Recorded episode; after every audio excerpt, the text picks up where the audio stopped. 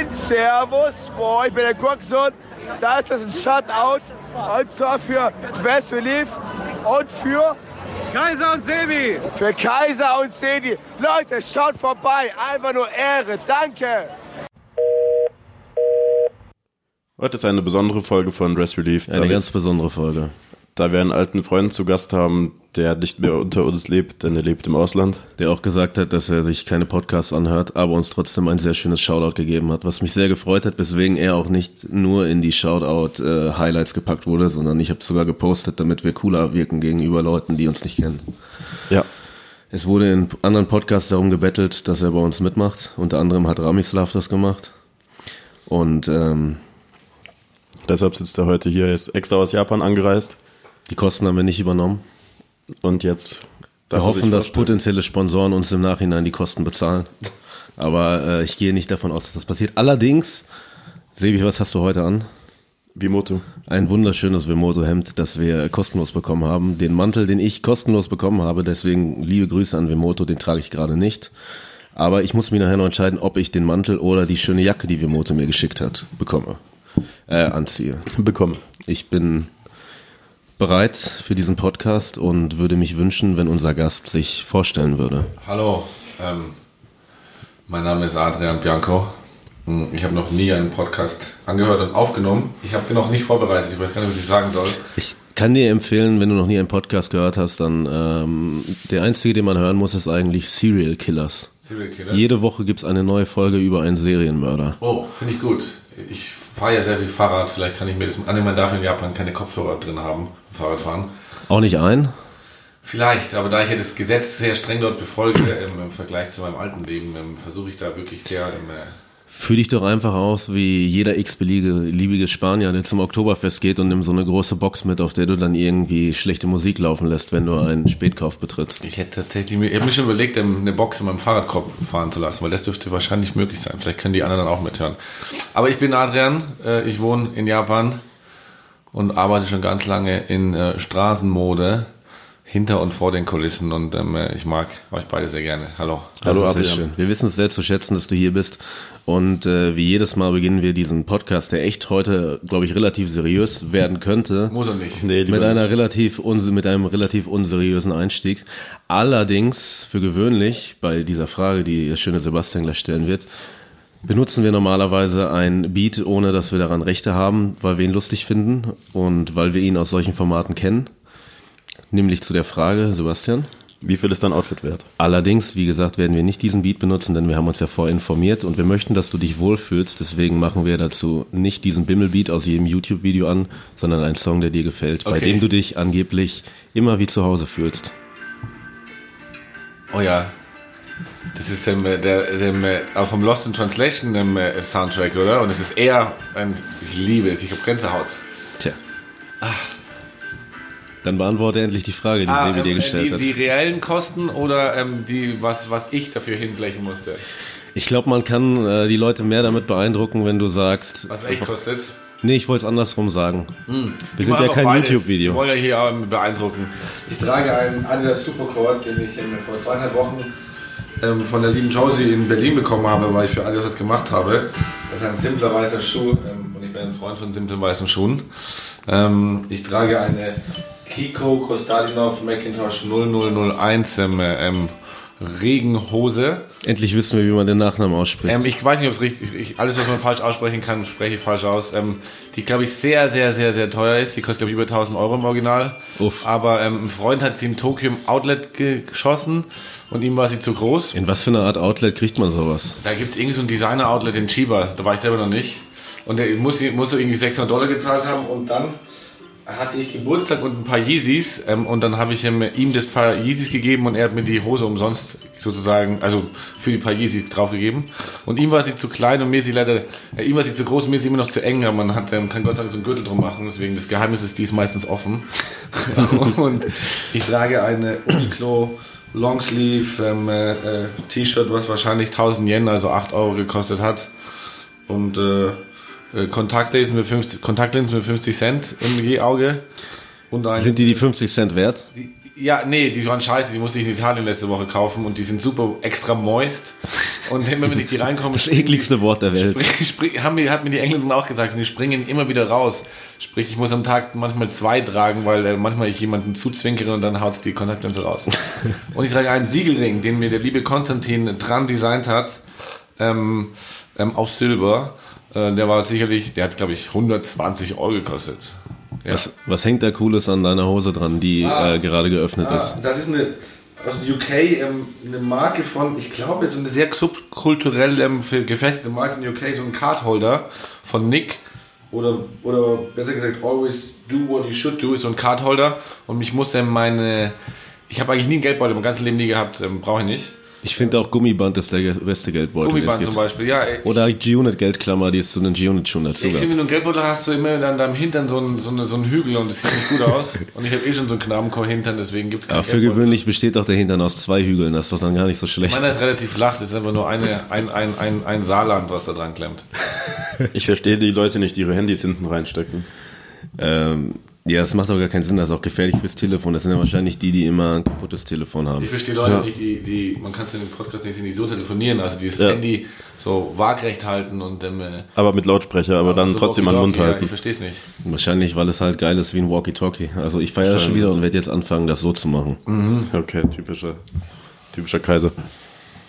Seit wir uns damals kennengelernt haben, hat sich ja einiges getan. Ich weiß noch, Adrian habe ich das erste Mal bei einem In-Store-Event getroffen. Von welchem Store? Sage ich nicht, weil der Besitzer eine Missgeburt ist, aber im Nachhinein haben wir dort beide mal gearbeitet. Ich kann jetzt eigentlich eine, eine Frage direkt streichen, denn ich habe ein Interview mit Adrian gelesen, auf das ich ihn nachher ansprechen wollte und da wäre meine Frage gewesen, welcher Store ist damit gemeint. Ah, doch, das können wir schon hinbekommen.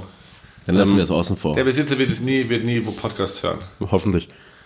Ähm, ja, und dort hat er auf jeden Fall Fotos gemacht und mir dann seine Visitenkarte in die Hand gedrückt. Das war, Hatte ich eine Visitenkarte? das war eine Karteikarte, auf der dein Tumblr drauf stand. ah, wahnsinnig. Ah, Okay, cool. Kann es sein, dass es deinen Tumblr nicht mehr gibt? Ich wollte mir den vorhin angucken. Ich habe den runtergenommen. nice Kicks, ugly Die, die, die, Kids die, oder die so. Bilder gibt's, sind noch überall tausend Millionenfach gereblockt. Aber oh, ich, ich habe mir das, ich habe mir das angeguckt und gemeint, okay, es ist gut genug, dass die Bilder irgendwie auf der ganzen Welt verteilt sind.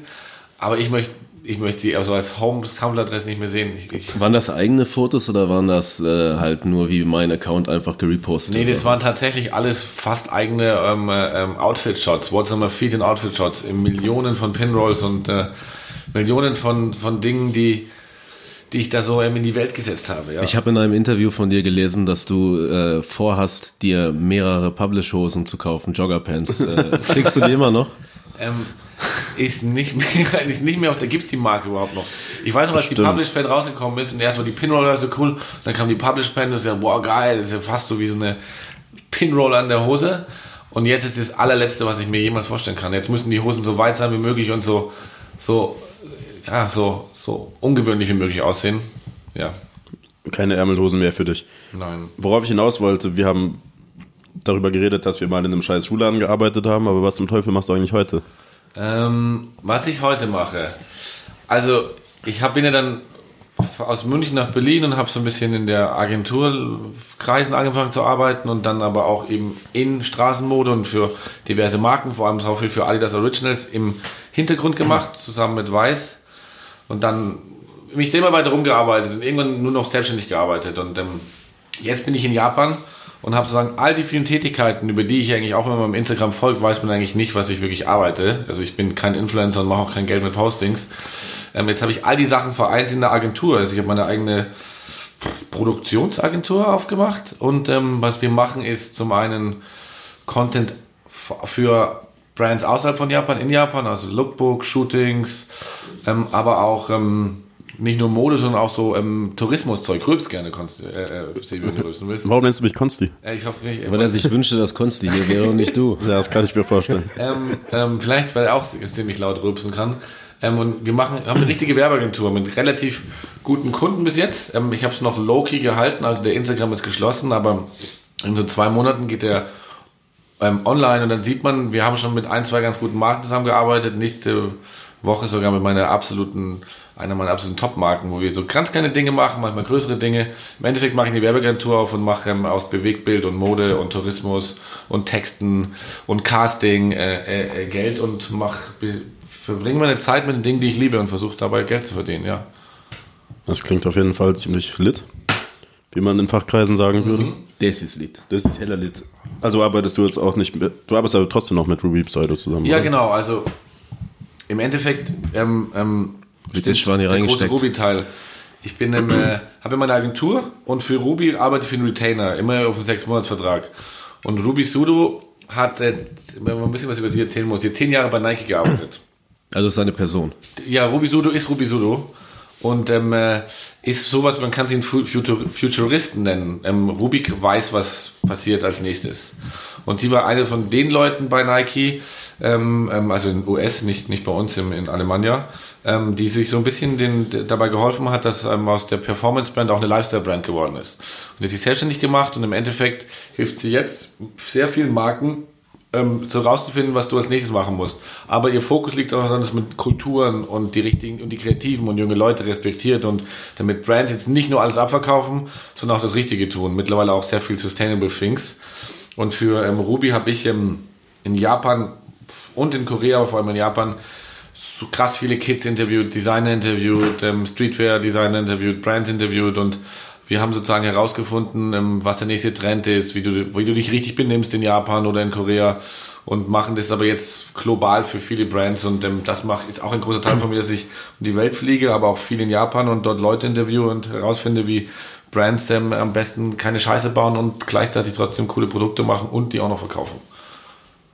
Was sind so die Sachen, du meintest gerade, wie man sich anständig verhält. Meinst du jetzt allgemein Etikette im Alltag oder was meinst Nee, du? also im Endeffekt, ähm, wir, Ich wollte nur die Geschichte erzählen, wie ich in, äh, in einem Hotel in Shibuya war und das gemeinschaftliche Bad benutzen wollte und dann dachte, da hätte jemand vergessen, das Badewasser rauslassen und dann einfach das Badewasser aus dieser riesen Badewanne für irgendwie 20 Leute rausgelassen Ah, ja. Und nochmal neu habe einlaufen lassen und mir da dann mit Shampoo und Seife da drin den Leib gewaschen habe, was halt eine der größten ja, Unverschämtheiten das war ist, auf jeden Fall ein gibt. Fehler. Ähm, äh, nee, es geht weniger um die, um, um, um die Badeetikette, sondern an sich ähm, hat noch nicht mal speziell was natürlich auch mit Japan zu tun, aber in jedem Land. Ihr wisst ja selber, wenn ihr guckt, was so diverse Brands vielleicht in Berlin machen, dann denkt man sich, warum Alter. machen die das, was, warum machen die das mit diesen ähm, Kreativen? Oder was ich jetzt sagen würde, warum machen Berlin, machen Brands so wenig mit Münchnern oder mit Stuttgartern oder mit Frankfurtern? Und ähm, äh, warum benutzen sie den Influencer? Warum machen sie ein Marketing, wo sie irgendwie versuchen, äh, Culture zu appropriaten, oder wie man das sagt? Und ähm, äh, im Endeffekt, wenn man uns Ruby Sudo irgendwo hinschickt, können wir die sagen, pass auf, arbeite mit den Leuten, respektiere diese kreativen Gruppen, denk an diese Kultur, ähm, ähm, bring nicht das raus, vermarkte das nicht so. Und im Endeffekt ähm, die vielen kleinen Fehler, die Brands machen, weil ähm, viele Brands waren ja früher, ich sag mal, sehr viel performance-lastig und, und es ist so viel Kultur dahinter. Bei, bei Brands arbeiten nicht immer Leute, die die Kultur verstehen oder aus der Kultur kommen. Meistens, viele Brands sind voller Studierter, die wissen marketingtechnisch, was zu tun ist, aber Ja, die wissen vollkommen. vielleicht nicht, ähm, äh, ähm, wie du äh, ähm, die Kultur richtig bedienst. Und da achten wir halt immer auch drauf, dass man da das Richtige macht. Und ähm, jeder, der für Ruby arbeitet, das ist, hört sich so wie ein Job, das ist eigentlich mehr eine Familie. Also wir sind eigentlich ein Netzwerk aus, aus globalen Streetwear- und Kulturmenschen, die man da so anzapfen und äh, ausfragen kann. Genau. Also Marktforschung in cool. Um es mal Marktforschung ist cool, absolut, ja. zusammenzufassen. Das ist eigentlich ein ziemlich guter Titel für diesen Podcast. Marktforschung in cool. Ja, das sollten wir beibehalten. Ähm, wie bei ganz vielen von uns, drei Leuten, die hier am Tisch sitzen, hat alles damit eigentlich begonnen. Ich meine, klar, man fängt irgendwann an, sich für Klamotten zu interessieren, aber ja nicht der, der Klamotten willen, sondern weil man zu einer Jugendkultur im besten Falle gehört, sowas wie äh, die coolste Jugendkultur aller Zeiten, nämlich äh, Emo. Hip-Hop. Emo nicht. Ja, aber Emo hat immer gute Schuhe. Ich war nie ein. Emo. Du hast auf der Straße gekämpft. Und äh, ähm, es begann bei uns mit Schuhen, was halt sehr abstrus Sneaks. klingen mag. Sneakers, Treter, Turnschuhe, was gibt's noch für coole Begriffe? Botten. Botten. Kicks. Botten früher, ganz schlimm. Ähm, Botten. Bei uns hat man früher Terchers gesagt. Terchers. Lacho Terchers. übrigens auch off-topic, was ich ziemlich schlimm finde, wenn Leute in diversen Outfit-Posts statt ähm, Mütze äh, Deckel sagen. Deckel von Supreme. Alter, was das, sagt das denn? finde ich ganz eine üble Kiste. Wann hat es denn für dich wirklich angefangen, dass du dir gedacht hast, mir geht's jetzt um, um Mode? Oder beziehungsweise wann hat es mit den Turnshooting angefangen? Denn äh, anhand andere, alter Fotos, die du scheinbar nicht löschen konntest, habe ich noch sehr viele alte Outfit-Pics von dir gesehen und auch viele mit deinen äh, Sneaks. Ich glaube, also zum einen ist meine Mutter an dem ganzen Modeding schuld, weil die, meine Eltern haben sich extrem früh scheiden lassen und meine Mutter, ähm, mein Dad ist Anwalt, sprich damals hatte meine Familie Geld und dann, ähm, als wir nach der Scheidung, ich war nur ein Jahr alt, hat meine Mutter hart gearbeitet, hat die ganze Familie selber hochgezogen, hat es aber nie daran mangeln lassen, dass ich und meine Schwester trotzdem ausgesehen haben, als, als hätten wir es noch und hat uns. Ist das der Grund, weswegen du 24-7 Hemden getragen hast? Ja, ja, ja. Meine Mom hat mir immer Hemden angezogen, Polo Lauren, schöne Outfits. Aber immer, wir hatten immer sehr enge Kontakt zu Italien über meine Oma und immer schon so ein bisschen, also nicht so wie jetzt ein Münchner ein Hemd trägt, also nicht so ganz Stock im Arsch, sondern schon ein bisschen mehr modisch. Und da ging es dann los. Und da habe ich aber dann auch durch mein frühes Hip-Hop-Hören natürlich auch diverse Hip-Hop-Klamotten getragen. Das hat aber relativ beschissen ausgesehen. Welche Marken waren das so? Ähm, Boah, ganz schlimm. Ich hatte so ähm, Tupac-Merchandise. Ähm, Tupac The Collection? Ja, der war so, so Coast to Coast. Dann, wie war diese Baggy mit, die, die so silber war? Was Full war Count? Ich glaube, oder, oder Damani Dada. Ja. Und ähm, irgendwelche random ähm, Nikes, Nike schon natürlich, weil dieser aggressive Look, das konnte damals nur Nike. Ähm, und habe da eigentlich, da habe ich so angefangen, aber das ist komplett noch nicht mal nah dran, wie es dann wirklich losging. Ich habe dann ähm, äh, ja, vielleicht vor 12, 13 Jahren, ich habe tatsächlich richtig dumm einen Sneaker-Freak in die Hand bekommen und weil du auf der Suche nach einem Nike Air Royal mit warst. Oh ja, genau. Genau, genau, weil ich auf der Suche nach diesem Nike Air Royal mit war, mit diesem eingestampften Nike Swoosh, den ich nie gefunden habe. Und dann hat Welcher Colorway war das? Der war schlicht weiß. Okay. Schlicht weiß mit, mit du hast den Swoosh nur so mit so Löchern gesehen. Ähm, und dann ging alles auf, dann habe ich den, den, den, den ganz typischen Infrared 90 gesehen, dann habe ich immer die Gillette Free gesehen und dann habe ich bemerkt, da gibt es ja einen Laden bei uns in München, in Armen, so der eine Sneakerladen, der da irgendwie im, im, geherrscht hat. Damals war es ja noch nicht so, dass du in München irgendwelche Schuhe bekommen hast, sondern hast halt einen Laden, der so ein bisschen an den Türen der Brands geklopft hat. Und dann ging es so richtig los. Und dann aber, was ich, glaube ich, was wichtig ist bei mir zu sagen, ist, die Leute denken immer Schuhe oder Stone Island und denken, dass ich so ein, auch wenn ich über technische und, und nützliche Kleidung rede, dass ich irgendwie in irgendeiner Art und Weise interessiert bin, ob meine Jacke jetzt ein Triple ähm, Reflective Air hat und was für eine Technologie dahinter ist. Für mich war Streetwear eigentlich immer nur ähm, die Leute, die ich kennengelernt habe. Also wenn ich in, nach dieser Suche nach dem Royal Mid oder whatever nicht Sebi, Kirill, Konsti oder sonst wen kennengelernt hätte, dann wäre das Ganze nie so in die Breite gegangen und nie so in meinem Leben reingegangen. Also ich interessiere mich eigentlich immer nur für die Menschen und die Produkte sind sozusagen so ein Enabler der ganzen Geschichte. Aber ähm, es war dann eigentlich so die ganzen Freunde und ich habe damals in Regensburg studiert und dann die Kombination mit dem Internet, weil in Regensburg hat sich wirklich keine Sau dafür interessiert, was ich für Schuhe da trage oder was auch immer. Die haben alle ausgeschaut wie die Sportfreunde Stiller in der, in der Stadt. Und ähm, ich habe dann übers Internet sozusagen meine Tür gefunden, ähm, mich aus diesem tristen Regensburg-Studienalltag mit anderen Leuten zu connecten. Und dann war natürlich der, der Schuh war der erste Beginn, aber ähm, alles andere war viel, viel wichtiger. Ihr wart ja, ihr habt beide damals im äh, Einzelhandel in diesem äh, gerade genannten Sneaker Store mhm. gearbeitet. Ähm, habt ihr dadurch viele Kontakte knüpfen können? Und wenn ja, wie war das denn im wir haben gerade davon gesprochen, heutzutage in Deutschland gibt es eigentlich nur eine Key City, das ist Berlin. Das heißt, alles findet in Berlin statt, es gibt eben nur Events in Berlin, aber wenn ich so an die Zeit zurückdenke, so 2007 oder so, da gab es halt auch noch große Events in Köln. Da gab es große Events in Hamburg, bestimmt auch in, ihr habt euch ja hier in München kennengelernt. Hm, in München eher weniger. Also große Events gab es eigentlich nie. Ja, sagen wir mal In-Store-Events. Beispielsweise, wenn damals bei The Good Will Out eine Sneaker Freaker Release Party war, dann sind da Leute aus halb Deutschland hingefahren. Ich glaube, die Szene in München war so krass klein. Das waren wirklich nur so ein paar Leute, die sich da so ähm, äh, über Internet ähm, äh, verbunden haben. Und ähm, äh, ich kann mich erinnern, wie zum Beispiel, da haben wir dann, dann nochmal irgendwie der, der Eamon zum ersten Mal einen ASICS Foot Patrol bekommen. Und es war so für uns so, what the fuck, wir kriegen eine Kollabo nach, ja. ähm, äh, nach München. Das war so komplett komplett unvorstellbar. Und ähm, trotzdem waren es aber auch nur wie acht Leute, die vor dem, vor dem, vor dem Laden gehockt sind.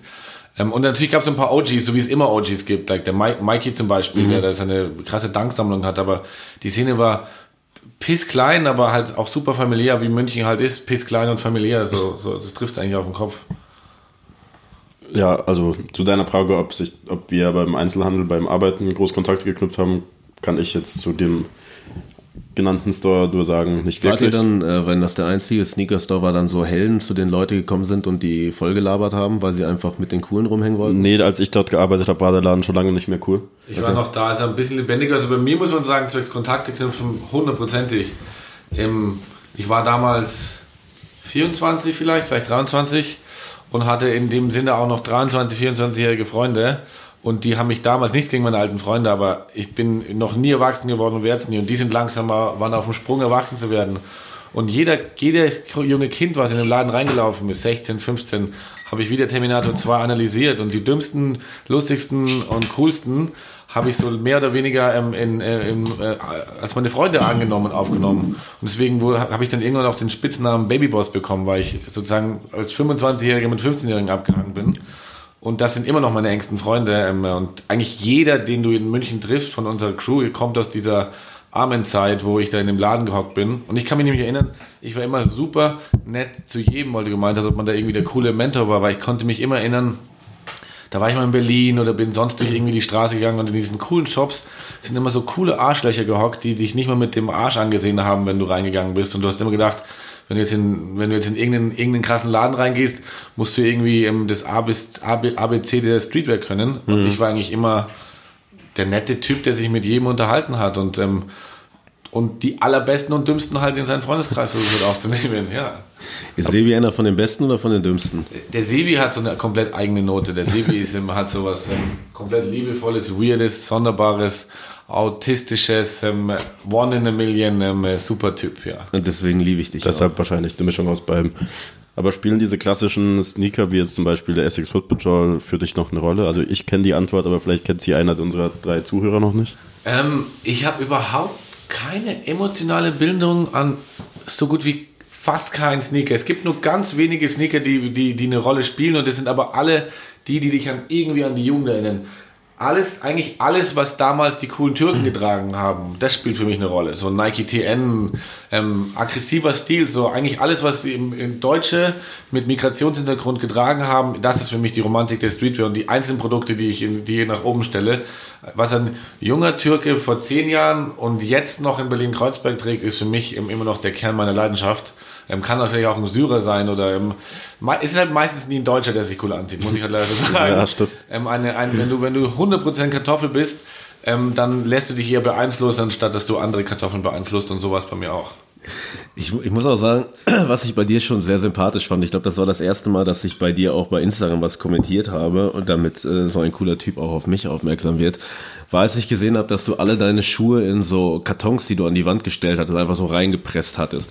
Plus daneben standen ziemlich gute Bücher. Ich habe gesehen, dass du von Art Spiegelmann Maus hattest und deswegen wusste ich, dass ich dich mag.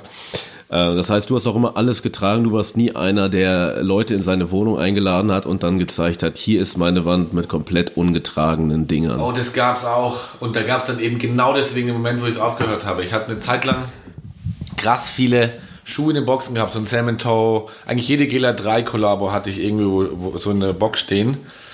Und dann erinnere ich mich, dass ich nach München gezogen bin und habe dann so 130 Schuhkartons an der Wand stehen gehabt. So, ich habe halt aufgelegt in Regensburg und Fotos gemacht.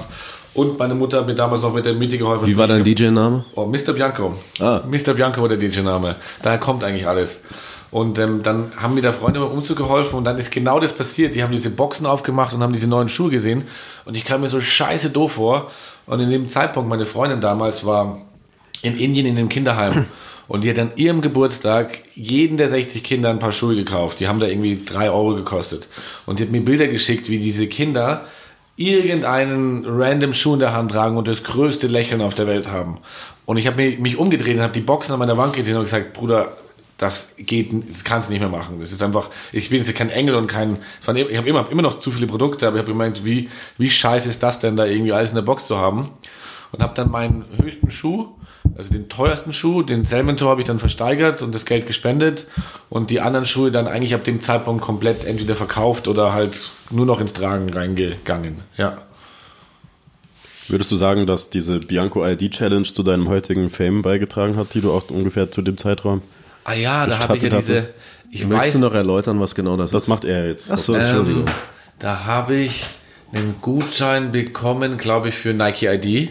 Ähm, ich glaube auch, dass damals die, die, Com die Coms-Leute von Nike, also ähm, die Leute, die das in die Wege geleitet haben, nicht gedacht haben, dass ich da so was Großes draus mache. Ich glaube, im Endeffekt war es- hat es ihm wahrscheinlich auch gar nicht gepasst. Und da habe ich so eine ähm, Design deinen eigenen, mach nee, genau, mach einen geilen Whatsoever Feed Shot und ähm, die Gewinner von der Jury, die wurden dann von der Jury ausgesucht, die haben dann meinen ID-Code bekommen. Ich glaube damals, dass sogar ich die ID-Codes bekommen habe für mich und ich habe dann einfach, ich bin immer relativ netter Mensch und habe dann gesagt, lass doch irgendwas mit der Community machen. Ähm, ich glaube nicht, dass das so wirklich meiner, meiner, meinem Reach ausgeholfen, was heißt geholfen, aber ich glaube, ich, die Sneaker-Szene, ich glaube, ich war ja nie so ein richtiger Sneakerness Cologne ähm, ähm, voll drin Mensch. Ich bin ja immer so ein atypisches, irgendwie ist er da, aber irgendwie auch anders gewesen. Ähm, ich glaube, was mir immer am meisten geholfen hat, ist, äh, weiß ich nicht. Cool sein.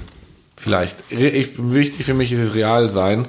Und ähm, ich kann allerdings dafür, dass ich real auch relativ cool ab und an bin. Ja. Man äh, muss ja dazu sagen, wenn du sagst, dass du nicht auf solchen Events äh, zugegen warst, muss man aber schon anmerken, dass auf diesen Events sich auch heutzutage noch Leute tümmeln, die sich eigentlich genauso anziehen, wie du dich schon vor, sage ich mal, acht Jahren angezogen hast. Das heißt, es läuft jeder mit Stone Island rum, wobei ich nicht davon ausgehe, dass die meisten Leute da wirklich irgendwie ein Interesse an der Brand vor, oder vor allem Sicher nicht. an dem, diesem britischen Ding, an dem Casual Hooligan Ding daran Interesse haben, sondern einfach, es ist irgendwann zum Status Quo geworden, plus es ist halt teuer. Hundertprozentig. Ich kann mich noch erinnern, ich war ja natürlich auch auf das Sneakerless am Anfang und ähm, habe da viele Internetfreunde gefunden und es war schön und gut. Das ist auch super. Also, Ähm, das war super gut. Haben Ich uns glaub- da auch das zweite Mal getroffen, Ja. als du von der Brücke spucken wolltest auf Leute, die du nicht magst. Also das ist schon so, dass das damals schon so ein, so ein Cool Culture Connecting Point war und bestimmt noch ist in kleinen Zirkeln. Aber ich kann mich erinnern, dass ich irgendwann mal auf einer Messe war vor, ich muss glaube ich rülpsen wie in der Spezi. Sorry. Schulz. Dass ich irgendwann mal auf einer Messe war und eben diese besagten Kinder gesehen habe, von denen du geredet hast. Und das Ganze war noch in München und dann war das Alter halt, das war halt brutal. Das waren halt 13-Jährige in der krassen Stone Island, in den paar Yeezys. Und ähm, natürlich waren da auch nette Leute, aber dadurch, dass ich im Market Research arbeite und in der Streetwear, ähm, ist für mich irgendwann mal das übergeschwappt vom Consumerism. Da ist einfach sozusagen, es war immer so eine Mischung aus Kultur und Kaufen. Und ähm, es ist dann irgendwie auf diesen Messen nur noch ums Kaufen gegangen und nur noch ums Representen von Marken. Und, ähm, und eben die etlichen gleichen Styles. Ähm, Streetwear ja, war ja mal ähm, äh, ein Tool, um dich ähm, von dem von der von der Masse abzusetzen oder deine Subkultur zu vertreten. Und ähm, mittlerweile ist es ja eine, eine Uniform, eine Streetwear-Uniform. Die Leute denken ja nur, sie kaufen individuelle Kleidung, aber sie kaufen ja eigentlich nur, alle nur dasselbe, Aber halt teurer. aber in teurer. Was aber auch in Ordnung ist. Ich habe da auch nichts dagegen. Mir gefällt es halt nur nicht optisch. ähm, äh, ähm, und ähm, dann sind diese Messen dann für mich nicht mehr so relevant geworden. Das ist ja du. Dich süßer ich. ja, 2012 waren wir, glaube ich, sogar zusammen in Köln auf der Sneakernest und haben einen wundervollen Abend an der Bude verbracht, wie Ah, man ja. so schön sagt. An diesem unglaublich guten äh, Späti, oder wie man in Köln sagt. Ähm, Sagt man Kiosk, Bütchen, oder? Du als fast Ich- Kölner. Ja, ich bin halt äh, so zugezogener Ruhrpottler und da sagt man Bude, ich sag für gewöhnlich Kiosk und äh, ich weiß, dass man in Berlin Spätkauf sagt, keine Ahnung, was man in Köln sagt. Ist ja auch scheißegal, wenn man ehrlich ist. Trinkhalle. Nee, das sagt man auch eher in Dortmund. Das ist auch Es war auf jeden Fall sehr gut. Ich mochte Köln sehr gerne. Was mich an Köln, am Köln am meisten gefallen hat, auch vielleicht mit dem Münchner Kontrast, dass ich da zum ersten Mal 30 bis 40-Jährige gesehen habe, die nicht wie komplette Arschlöcher ausgesehen haben. Ähm, und ich hatte im Gefühl, dass in Köln einfach Leute, die, die, die, wenn die ein gewisses Alter überschreiten, nicht auf einmal alle ausgucken wie ein Opa. Und dass das sozusagen eine urbane junge Szene war. Und das hat mich, da ist Köln in München sehr weit voraus. Ja. Ich, ähm, also wir haben gerade schon von Stone Island gesprochen, auch wenn äh, das natürlich eine italienische Brand ist, ist die halt sehr im britischen Ja. Kulturkreis vertreten. Ich meine, mich daran zu erinnern, ich habe mir jetzt heute Morgen nicht einen kompletten Feed wieder angeguckt, dass du aber auch immer viele Anleihen aus dem Brit, wobei ich kenne natürlich deine Bianchissimo-Artikel zum Thema Großbritannien. Inwiefern hat dich sowas denn Auch beeinflusst? brutal. Ähm, äh, also es ist eigentlich relativ einfach. Ich bin da wie so ein Kind. Ähm, Ich glaube, du bist auch einer der wenigen Menschen, die ich kenne, die den Begriff äh, Chav kennen. Ja, ja, absolut. Chefkultur und, ähm, und, und, und Hooligan-Kultur. Also zum einen Subkulturen sind immer das, was mich am meisten ähm, ähm, äh, anmacht. Und wo, also wenn du, da ist es zwar auch so eine Art von Uniform, aber halt eine subkulturelle Uniform. Das ist halt wirklich noch Abgrenzung. eine Abgrenzung, genau. Und ähm, ich war eigentlich damals zwecks Hooligan- und Casual-Kultur ähm, die gleiche, die gleiche Triebfeder, wie wenn du Gangsterfilme liebst. Du schaust, schaust, schaust die Goodfellas an und möchtest einfach nur wie die coolen Typen sein. Habe ich tatsächlich auf der Zugfahrt hierhin gemacht. Richtig, alles richtig gemacht. Und die Hooligan-Kultur hat mir halt schon immer so im- imponiert, ähm, die alte zumindest, ähm, über die neue kann ich so viel sagen. Ähm, diese Mischung aus harten Jungs und Mode. Also, dass du dir eigentlich vorstellst, dass da harte Jungs sich irgendwie kloppen gehen, ähm, noch nach Regeln natürlich, und dann stehen sie irgendwie in der Bar und reden über den Aquascutum-Schal, was einfach komplett, der Kontrast ist einfach brutal gut.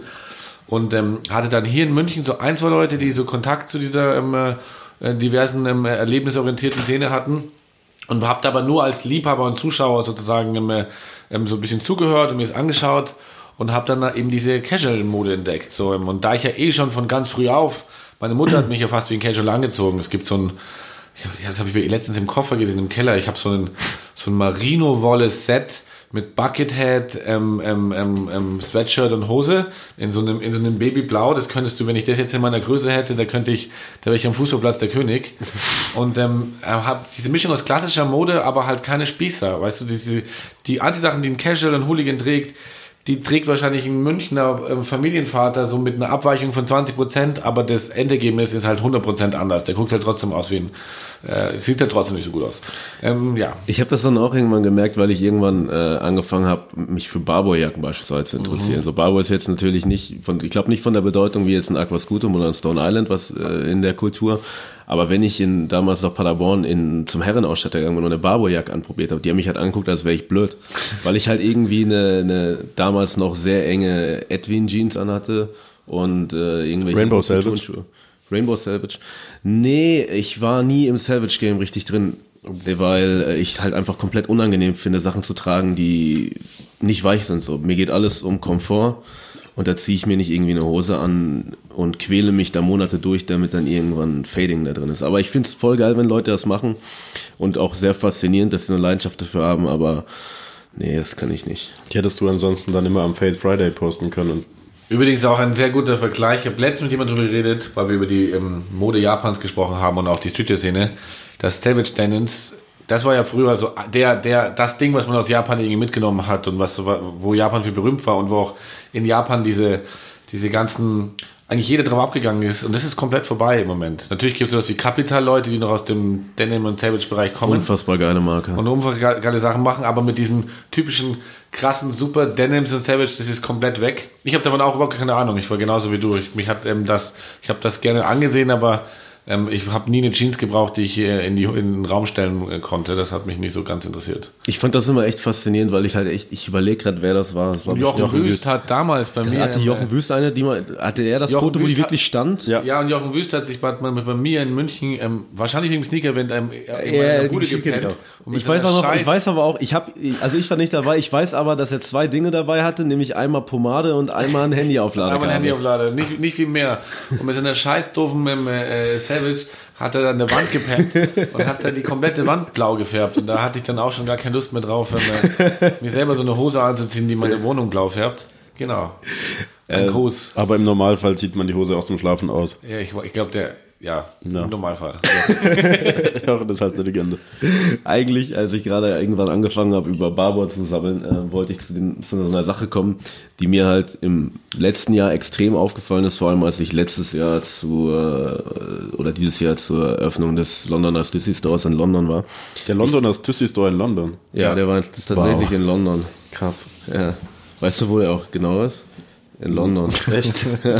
Aber es ist der Londoner Stussy Store. Ja, und um zum Londoner Stussy Store zu kommen, habe ich tatsächlich, äh, bin ich von Düsseldorf aus nach London geflogen. Okay. Und dann am Londoner Flughafen komme ich da äh, durch die Kontrolle durch und ich sehe halt ein 20 mal 15 Meter großes Plakat von Burberry mit pl- alles all over Muster. Ah ja, Monogrammkultur. Und das Ding ist ja, dass die wirklich, ich sage jetzt mal so 2007, durch die Chav-Kultur, durch die ganzen äh, Leute, die da aus der Hood kommen, aufgehört haben, das rauszubringen. Also es gab keine Mützen mehr, die äh, den Burberry Print außen hatten, es gab so drin und jetzt wieder komplett.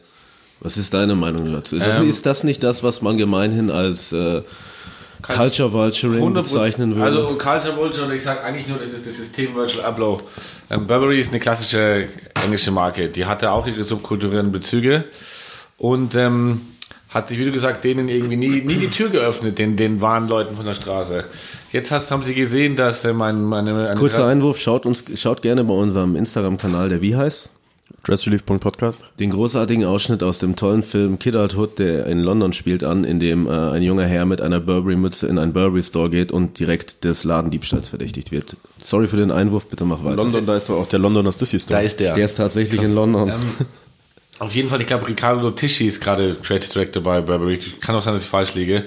Aber sie haben natürlich gesehen, dass so eine Marke wie Louis Vuitton und natürlich auch mit dem Heranwachsen des chinesischen Marktes, wo die, dieses ganze neue Streetwear-Straßenteil sehr viel Kohle macht, dass eben Louis Vuitton da übertrieben ähm, alles richtig macht, wenn man zumindest auf die Verkaufszahlen schaut. Und ähm, jetzt haben die da, glaube ich, in so einer, in so, wir müssen da jetzt auch mitmachen, Aktion, eben ähm, sind die da auch in die Streetwear-Ecke reingegangen und schmieren dann damit mit dem mit dem Marker oder sowas das Logo auf die auf die Taschen und versuchen da einfach auch so Streetwear-Attitüden ähm, ähm, meiner Meinung nach relativ schlecht an ihre Marke reinzubringen. Ich kann mich noch erinnern, dass die auf einmal auf ihrem Instagram so bekannte Londoner Streetwear-Influencer mit diesen T-Shirts ausgestattet haben. Und ähm, für mich ist es einfach nur Aktionismus ohne, ohne kulturellen Bezug und einfach nur, wir wollen dabei sein. Und ähm, im Endeffekt ist, ich sag's immer so, könnt ihr noch erinnern, ähm, das High Fashion war für uns Streetwear-Jungs etwas, das hast du nicht verstanden und das durftest du auch nicht verstanden, weil wir sind von der Straße, wir, wir, zumindest was unsere Anziehung anbelangt. Ja, das höchste der Gefühle war Jetzt dann kann so. jeder Streetwear-Furz, ich, ich rede von mir, Mhm. High Fashion kann ich, ich kann fast, ich kann dir sagen, was die Marken machen. Ich verstehe jeden Move. Und das ist für mich nicht High Fashion. Das ist einfach nur, okay, die machen jetzt solche simple Streetwear-Kacke. Ich könnte mich theoretisch morgen hinsetzen und der nächsten Brand ein Konzept schreiben, was für coole, ähm, kulturell ähm, relevante, Streetwear-kulturell relevante Sachen sie machen. Und das ist einfach nur, jeder möchte gerade einen Teil von diesem Kuchen haben. Und der eine macht es eben gut und der andere, würde ich jetzt bei, bei Burberry sagen, macht es relativ schlecht gerade. Und ähm, wo wir wieder zu dieser Chefkultur zurückkommen, also zu den armen Leuten, die halt aber trotzdem äh, teure Sachen tragen. Ich finde, das ist halt auch so gut. Das ist halt alles so ein Hip-Hop-Aspekt. Ja, ja. Weißt du, du hattest es nicht, jetzt kannst du es haben und deswegen zelebrierst du das jetzt. Aber das ist auch der Grund, weswegen hier gerade neben mir Gucci-Loafer die stehen, die ich zu einer. Jogginghose, die haben 50 Euro Die gekostet. sind wunderschön. Ich habe sie vorgesehen und gedacht, wem, wem gehören diese unglaublichen schönen Latschen? Und äh, das war halt auch sowas, was ich immer sehr gefeiert habe, weil es halt so ein, quasi sogar so eine Fuck you-Attitude an die Marke war. Schon. Und äh, das ist halt leider weg und das wirkt halt oft unfassbar fake. Ich finde, es wirkt alles. Wie wenn, wie wenn irgendwie, ich weiß nicht, bei welcher Firma das jetzt war, aber da bei irgendeinem Luxus-Designer ein Skateboard im Fenster steht und die Achsen sind falsch rum angebracht. Es ist, ich kann mich noch erinnern, dass irgendwie letztes Jahr hat dann Gucci in Berlin angefangen, ähm, Skater einzuladen und, ich, und denen aber auch Jobs zu geben, was ich jetzt wiederum wieder super gut finde, dass die da irgendwelche Videos drehen und sowas. Aber dass Leute, die vor fünf Jahren vielleicht nicht in, die, nicht in den Store reingekommen wären, jetzt eingeladen werden, aber wenn man es mal eigentlich ganz ehrlich sagt, einfach nur zum Abverkauf ähm, ähm, ähm, genutzt werden, ähm, finde ich das alles super fake und ich glaube, es ist relativ schwer, wenn du schon sagst, Marken, die man sich früher nicht leisten konnte und dann hat man die in seinen, sich das eine Teil geholt. Ich glaube, sowas gibt's im Moment gar nicht, weil jeder Baba kennt Balenciaga. Ähm, Ich glaube, es gibt nicht mehr diese, im Moment gibt's gar nicht mehr dieses eine Unerreichbare. Wir sind gerade alle, was damals Streetwear, Casualwear und High Fashion war, ist jetzt eigentlich ein, eine große Pizza. Ähm, keine runde Erde, eine Pizza und auf der befindet sich gerade alles.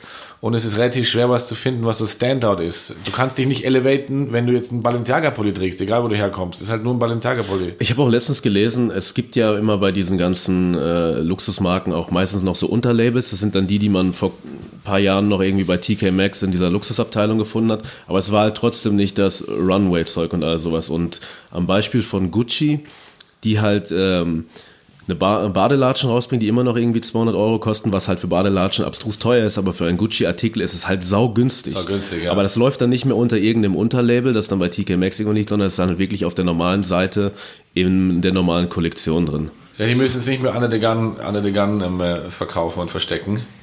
Ähm, was aber auch, glaube ich nie vergessen darf, ist, dass vor allem so Marken wie Gucci, vor allem Louis Vuitton, dieser ganze Streetwear-Kosmos, den kriegen wir mit, aber die verkaufen ja trotzdem noch in ihren Läden 80 Prozent ist ähm, äh, ähm, äh, der alte ist dies und es gibt immer noch die, die, die Kunden. Ich glaube, dass gerade Louis Vuitton es hinbekommt, irgendwie gerade eben alle Generationen irgendwie noch einzukleiden. Ich sehe immer noch ähm, Es gibt immer noch alte Leute, die Louis Vuitton kaufen und sich nicht daran stören, dass da jetzt vielleicht irgendwie junge Leute sich einen durchsichtigen Plastikrucksack kaufen. Ähm, und wie gesagt, es gibt eben Leute, Marken, die können es gut und es gibt Marken, die machen es richtig schlecht. Da habe ich eigentlich ein übertrieben gutes Beispiel. Letztens in Tokio vor so zwei, drei Monaten fragt mich so jemand, gehst du zum NAS-Konzert und Swiss Beats? Und ich so, nee, habe nichts von gehört.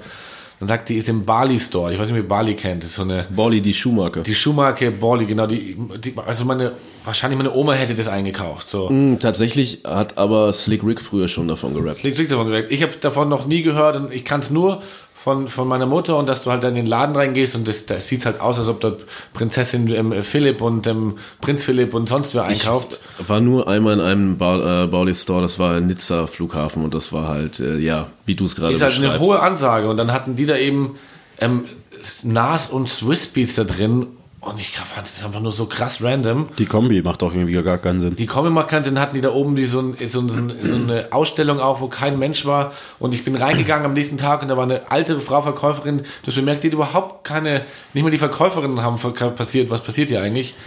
Ähm, deswegen ist alles sehr random und flach gerade. Da gab es wahrscheinlich gar keine Frage auf meinen langen Text gerade, macht ja nichts. Aber das ist ja das Schöne daran. Das, Das, das, das organisierte Gesabbel. Schön. Palabern und Palabern. Wir waren irgendwann beim Thema Londoner Stussy Store in London. Du warst ja auch in der Londoner Streetwear-Gruppe Basement London relativ aktiv. Ja, Auf Deutsch der Keller. der Keller, Im ja. Keller. Hat das, das, das hat dir wahrscheinlich auch da, da Ja. genau. Es hat dir wahrscheinlich viele Einflüsse gebracht, weil ähm, warum warst du bei den Engländern unterwegs und nicht irgendwie bei den Deutschen? Wo war der Ähm, Unterschied für dich dabei? Also die Engländer einfach, weil die stiltechnisch mehr in meine Richtung immer gegangen sind. Ähm, dann, weil ich mit den Gründern von The Basement, vor allem mit Alex Ropes, schon immer irgendwie gut befreundet war und wir eigentlich so in den Hintergründen eigentlich immer ein bisschen reden und ich vielleicht auch ab und mal ähm, so, er hat mal eine Frage und vielleicht konnte ich ihm hier und da auch mal helfen. Und ähm, die Engländer waren für mich einfach immer, ich war näher an den Engländern gebaut. Und ähm, die Streetwear-Szene in Deutschland ist doch relativ jung. Und als ich meinen Bianchissimo, Bianchissimo, wie man immer aussprechen will, Wie spricht man es richtig aus? ähm, in die, an sich müsste man es Bianchissimo aussprechen. Ich sage immer Bianchissimo, weil ich alles falsch ausspreche. Bianchissimo müsste man es aber anders schreiben. Es ist ein komplizierter Mix. Italiener haben zu mir gesagt, sag Bianchissimo, das hört sich cool an. Ähm, mittlerweile würde ich es ganz, gern ganz anders taufen, weil ich hasse, dass da mein Name drin ist. Ich würde gerne, dass es einen Namen hat, was nicht immer alles. Ich würde am liebsten, das hat nichts mit mir zu tun, das Magazin, das ist nur von mir. Deswegen würde ich gerne, dass es anders heißt. Ich habe 2013 eine Tonshow-Messe gegründet und ich habe den Namen einen Tag später schon gehasst. Und, aber wie findest du den Namen von unserem Podcast? Der ist geil. Presley, der ist super gut. Der ist super Der ist schön, super ne? gut. Ähm, ist, ist, hat ein hohes ähm, ähm, Kreativniveau. Hätte von Dojo kommen können. Vielleicht kam es von Dojo. Ich kam nicht von Dojo. Das kam von uns. Es kam von dir. Weiter bitte. Danke. Bitte.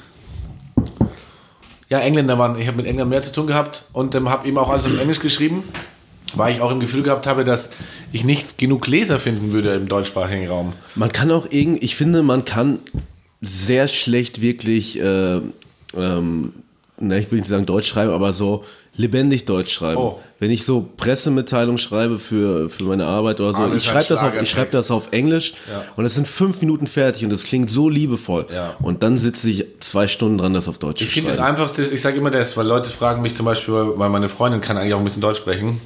Und warum sprechen wir Englisch? Pass auf, das ist ein ganz einfaches Beispiel. Du sagst deiner Freundin, you're beautiful.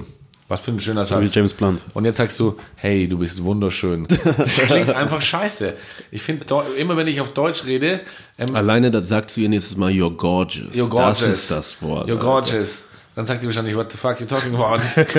Aber ich finde, Deutsch ist sehr, ist sehr, ich fühle mich immer wie ein Schlagerschreiber. Ich kann zwar auch sehr gut auf Deutsch schreiben, es braucht nur viel mehr, wie du schon sagst, viel mehr Energie. Energie. Definitiv. Energie.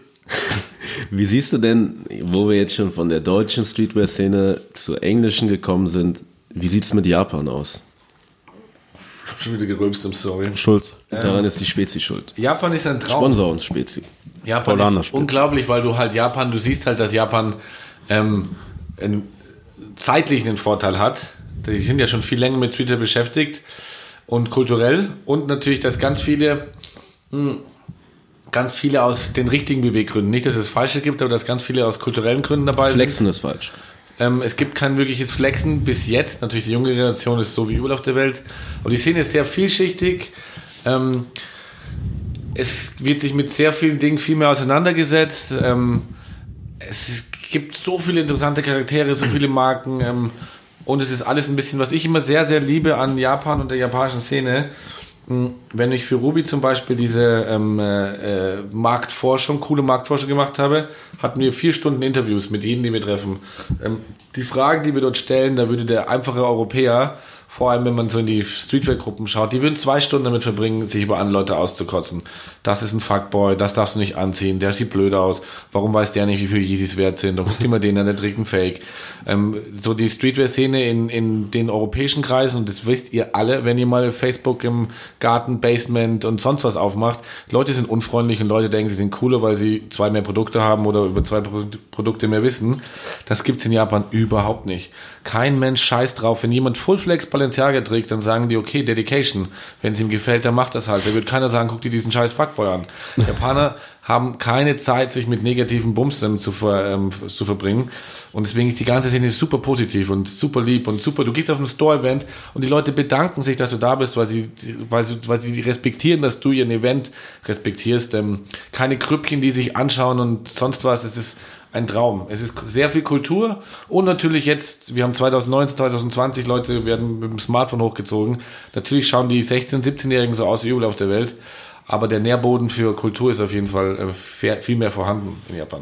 Was wären denn so Stores, die man unbedingt auschecken müsste, wenn man jetzt mal nach Tokio kommt? Ähm, Abgesehen von den großen, die jeder kennt. ja, ja, also was immer ganz lustig ist, dass Leute immer, das kommt Ist der Tokyo Stussy Store in Tokio? nicht. nee, ich glaube, der ist in Tokio. ähm, Stores, die auschecken müssen. Ich glaube, was natürlich sollte man sich. Ich habe was Gutes und was Schlechtes über Beams zu sagen. Das Beams ist noch nicht mal was Schlechtes. Beams hat alles richtig gemacht. Verstanden, wie man ähm, Brands, äh, wie man als Streetwear-Brand oder als Menswear-Brand äh, sich in alle Schichten reinhaut. Aber trotzdem gehen dann alle immer zu Beams und diesen Supreme Stores. Aber Tokio hat so viel mehr zu bieten und so viele kranke, viele Independent Stores. Und ich überlege immer noch, ob ich irgendwann mal einen Guide drüber mache. Deswegen versuche ich es jetzt klein zu halten. Wo ihr hingehen solltet, ähm, ist Say Hello Tokyo. Ähm, ich weiß gar nicht, so heißt eine Brand, die ist von Sand Naoki. Ähm, vielleicht kann die, wenn ihr der Name nicht stimmt, ist es Say Hello. Das Wir recherchieren das alles und super guter auf unsere ähm, Shop von einem. Sprayer. Dann würde ich gehen in Container. Ähm, der kommt eigentlich aus Osaka, eigentlich die richtig guten Styles. Und der ist ein bisschen mehr Fashion, aber die richtig guten Styles kommen eigentlich aus Osaka, nicht aus Japan.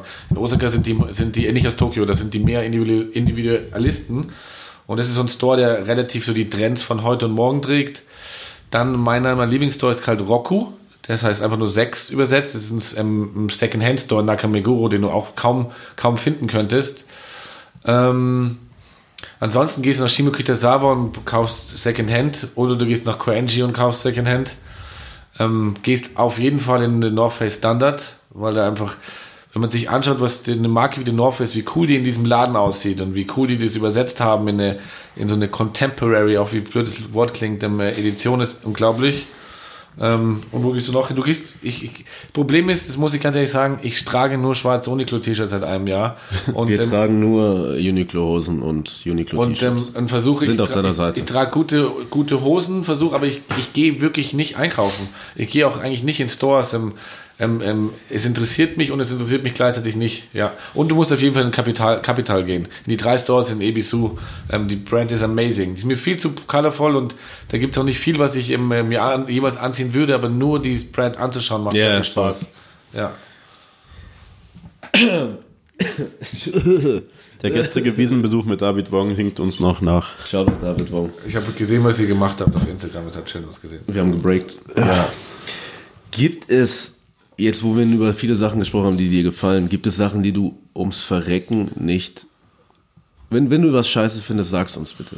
gibt es Sachen, die dich, ich meine, du hast gerade gesagt, In dass Japan oder Allgemein du allgemein, wer du hast gerade schon gesagt, dass du ein positiver Mensch bist und dich mehr Ja. auf das Positive konzentrierst. Ich hasse Culture Vulture. Ich hasse es, wenn Leute Kulturen zu. Ich meine, Kulturen zu Geld machen kannst du machen, wenn du Adidas, Nike, Vans, ähm, Stussy, Supreme bist, weil dann bist du einer der Tänzer des großen Tanzspektakels. Ähm, und äh, Geld machen mit deiner Kultur, wenn du selber die Kultur bist, ähm, Fair Play und das, deswegen sind ja viele von uns überhaupt am Leben und hier. Aber was ich wirklich nicht ausstehen kann, ist ähm, vielleicht mit aktuellem Beispiel und ich alle Beteiligten kenne ich und, und ich weiß, die müssen Geld verdienen und das sieht auch gar nicht mal so schlecht aus, aber zum Beispiel Jägermeister Streetwear-Marke, Endlich. ohne Scheiß, das ist für mich Verrat an der Kultur, das ist für mich Ausverkauf, das ist für mich so dreist, dass eine, eine Alkoholmarke ähm, ein Hashtag macht, Drop 1, nimmt sechs, sieben Influential People, macht dann ein Lookbook, nimmt den, äh, den Fotograf von 187, der auch an sich ein guter Fotograf ist und gibt einfach nur einen Haufen scheiß Kohle auf, batscht es ins Internet und dann, hey, hier haben wir Streetwear. Eins plus eins, was haben wir Streetwear? Ich habe das gesehen und ich muss euch, ich, wie ich erzählt habe, ich interviewe Streetwear People, Kulturleute. Ich setze mich selber auf gar keinen Thron. Ich bin nur ein Idiot, der darüber berichtet und es mag. Ich guck mir, ich rede auch mit so vielen Leuten, die Tag ein, Tag aus, das Streetwear ist ihr fucking Leben, ist ihre Kultur. Und ähm, habe da gerade irgendwie drei Wochen Interviews hinter mir, wo ich irgendwie 30 Leute interviewt habe, mach das Internet auf und sehe Jägermeister Drop 1 und denke mir einfach nur, come on, das kannst du nicht machen. Ich verstehe, dass ihr Kohle machen wollt, Fairplay. Es gibt aber, wie gesagt, genug Marken, mit denen du Kohle machen kannst und dass du mit einem blöden Jägermeister Schnaps-Label sowas machst, das ist einfach nur eine Verarschung. Und jeder weiß doch auch, dass alle Involvierten würden sich, wenn sie nicht auf der Gehaltsliste dieses, dieses Event stehen würde, würde kein Mensch von denen sagen, oh, ein Jägermeister-Trainingsanzug für insgesamt 160 Euro, den gönne ich mir doch mal. Ähm, Finde ich einfach unglaublich, dass man, dass man unsere Kultur irgendwie so, so ausnutzt. Und was ich das ähm, schade eigentlich drin, finde, dass jede Kultur in jedem Land hat seine Sprachrohre. Und eigentlich die Leute, die die Kultur vertreten. Und dass alle Sprachrohre so leicht auf einem Gehaltszettel landen, um jeden Scheiß zu promoten, finde ich ein bisschen, äh, finde ich daneben. Ist einfach so. Meinst du, dass das in anderen Ländern auch funktionieren könnte? Oder äh, weil ich habe ehrlich gesagt sowas in anderen Ländern noch nicht so Ich großartig glaube halt, wenn, wenn, ich glaube, dass Henny, wenn jetzt zum Beispiel Henny, Hennessy, Whisky, ein Getränk, was halt auch irgendwie 3000 Mal genannt wird, ich meine, das machen ja alle absolut Wodka, alle wollen auf diesen Streetwear-Zug springen. Du kannst es schlau und du kannst es nicht so schlau machen. Ich meine, wie gesagt, die Designs, ey, das sieht nicht so schlecht aus. Das könnte auch, das ist jetzt nicht, dass die, das ist keine schlechtes, schlechte Kollektion, kann man fotografieren. Ähm, ich glaube, bei den meisten Ländern wirst du, wirst in jedem Land äh, kaufbare Leute finden und jedem Land auch Leute, die Geld machen müssen. Wie gesagt, ich verstehe das ja auch. Aber für mich, also ich habe mir zum Beispiel selber die Frage gestellt, ähm, wenn die jetzt zu mir kommen und ich mache gerade meine Agentur auf und ich müsste jetzt hier irgendwie, äh, würde ich sagen, pass auf, du kriegst jetzt 4000 Euro ähm, und dann musst du das als Mr. Bianco posten und sagen, hier ist der neue Drop. Ich, die Leute, ich könnte nicht ins Spiel schauen, aber meine Follower würden doch sofort, ich würde mich doch komplett lächerlich machen. Ich kann doch nicht am nächsten, ich kann doch nicht morgen sagen, kauf, kauf diesen Nike-Schuh diesen Adi-Schuh, weil ich finde ihn schön. Und übermorgen sage ich, aber ich finde aber auch das Jägermeister-Produkt schön. Da weiß doch jeder, dass ich finde, dass, dass die deutsche Streetwear-Szene und ihre Fürsprecher sind mehr PR-Channels anstatt Meinungsmacher. Ein Meinungsmacher hat eine Meinung, aber mittlerweile benutzt man jeden Influencer in der Streetwear-Szene in Deutschland eigentlich nur, um sein Produkt zu bewerben. Was in Ordnung ist, wenn noch ein bisschen Meinung dazwischen ist. Aber so ist für mich, für mich ist da eine absolute Grenze überschritten und ähm, äh, ohne Scheiße. Und dann gibt's, ist der Lidl-Schuh, den ihr gepostet habt, ist eigentlich, ist das echt? Ja, Passiert das ist wirklich? echt. Ja, das passiert wirklich. Und ich Wir glaube, nicht verhindern können. ich glaube, jetzt muss ich euch ehrlich sagen, und da, wenn die Leute sagen, hey, Jägermeister ist nicht so schlimm, der Lidl-Schuh passiert auch nur, weil davor so ein Scheiß wie Jägermeister funktioniert. Und, und, und da ist halt, für mich ist da kein Unterschied zwischen dem Lidl-Schuh und der Jägermeister-Streetwear-Marke. Beides Das scheiße. geht darauf hin zurück, was du vorhin gesagt hast, dass es Leute gibt, die haben Marketing studiert, die sind jung, die haben wahrscheinlich Die auch einen bunten Schuh an und deswegen wird in der Agentur gesagt, dir vertrauen. Natürlich, da ist der Creative Director, der trägt einen Hoodie und hat irgendwie schon zweimal irgendwie einen, einen, einen, einen Superstar getragen, hat irgendwie, hört ein bisschen Hip-Hop und sagt, hey, Streetwear, lass doch auch mal ein bisschen Teil von haben. Ich bin halt echt glücklich. Ich habe keine, ich habe nicht Marketing studiert. Ich bin äh, musste die Universität frühzeitig verlassen. Same. Aber ich habe halt immer Bock auf Kultur gehabt. So seit ich irgendwie zehn Jahre alt war, habe ich mich für Rap interessiert, dann für Mode und irgendwann kamen halt meine wundervollen Chefs auf mich zu, als ich die eigentlich noch gar nicht kannte, haben gesagt, willst du nicht für uns arbeiten, weil alles ist cool, was du machst. So. Und ich, ich stelle dir mal eine Frage, pass auf. Ich sag ja nicht, dass es schlimm ist, dass Jägermeister Geld in Streetwear reinpumpt oder in Streetwear Kreative. Jetzt klopft Jägermeister bei dir in der Tür und sagt, du pass auf, wir wollen ein bisschen Marketing, Jägermeister Verbindung, wir haben 20.000 Euro Budget, du kannst machen, was du willst. Und du, dir würden doch Ideen einfallen, wie du irgendwie was Kulturelles erschaffst, was aber nicht, nicht ein Trainingsanzug für 140 Euro ist.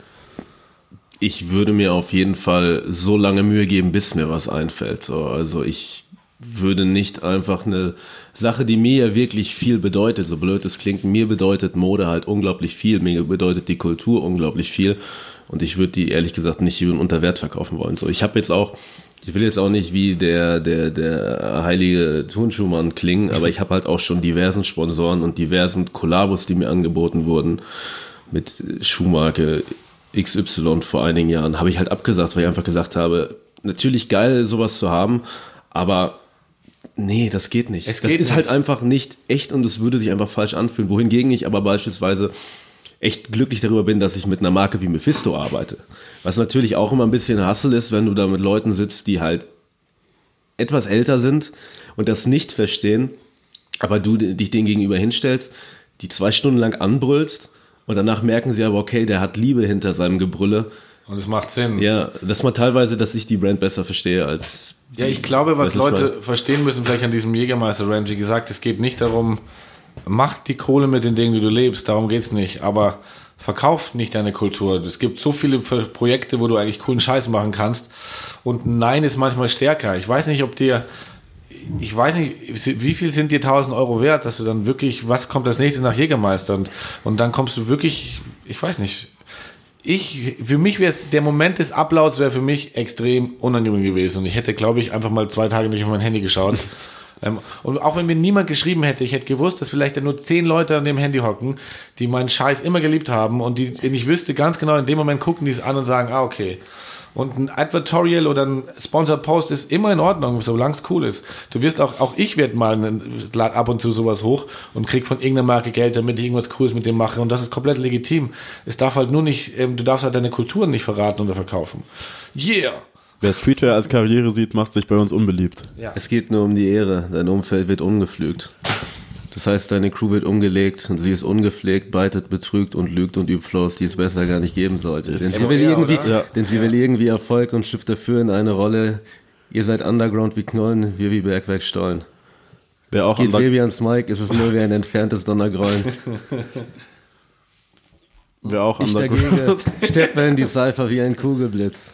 Wer auch Ich verprügel underground, dich, sag selbst, war das nicht ein guter Witz? wer auch underground ist, ist der Drachenlord. Ja. Und neben Kaiser kenne ich noch einen größeren Drachenlord-Fan, das ist Johnny Terror. Johnny Terror, ja.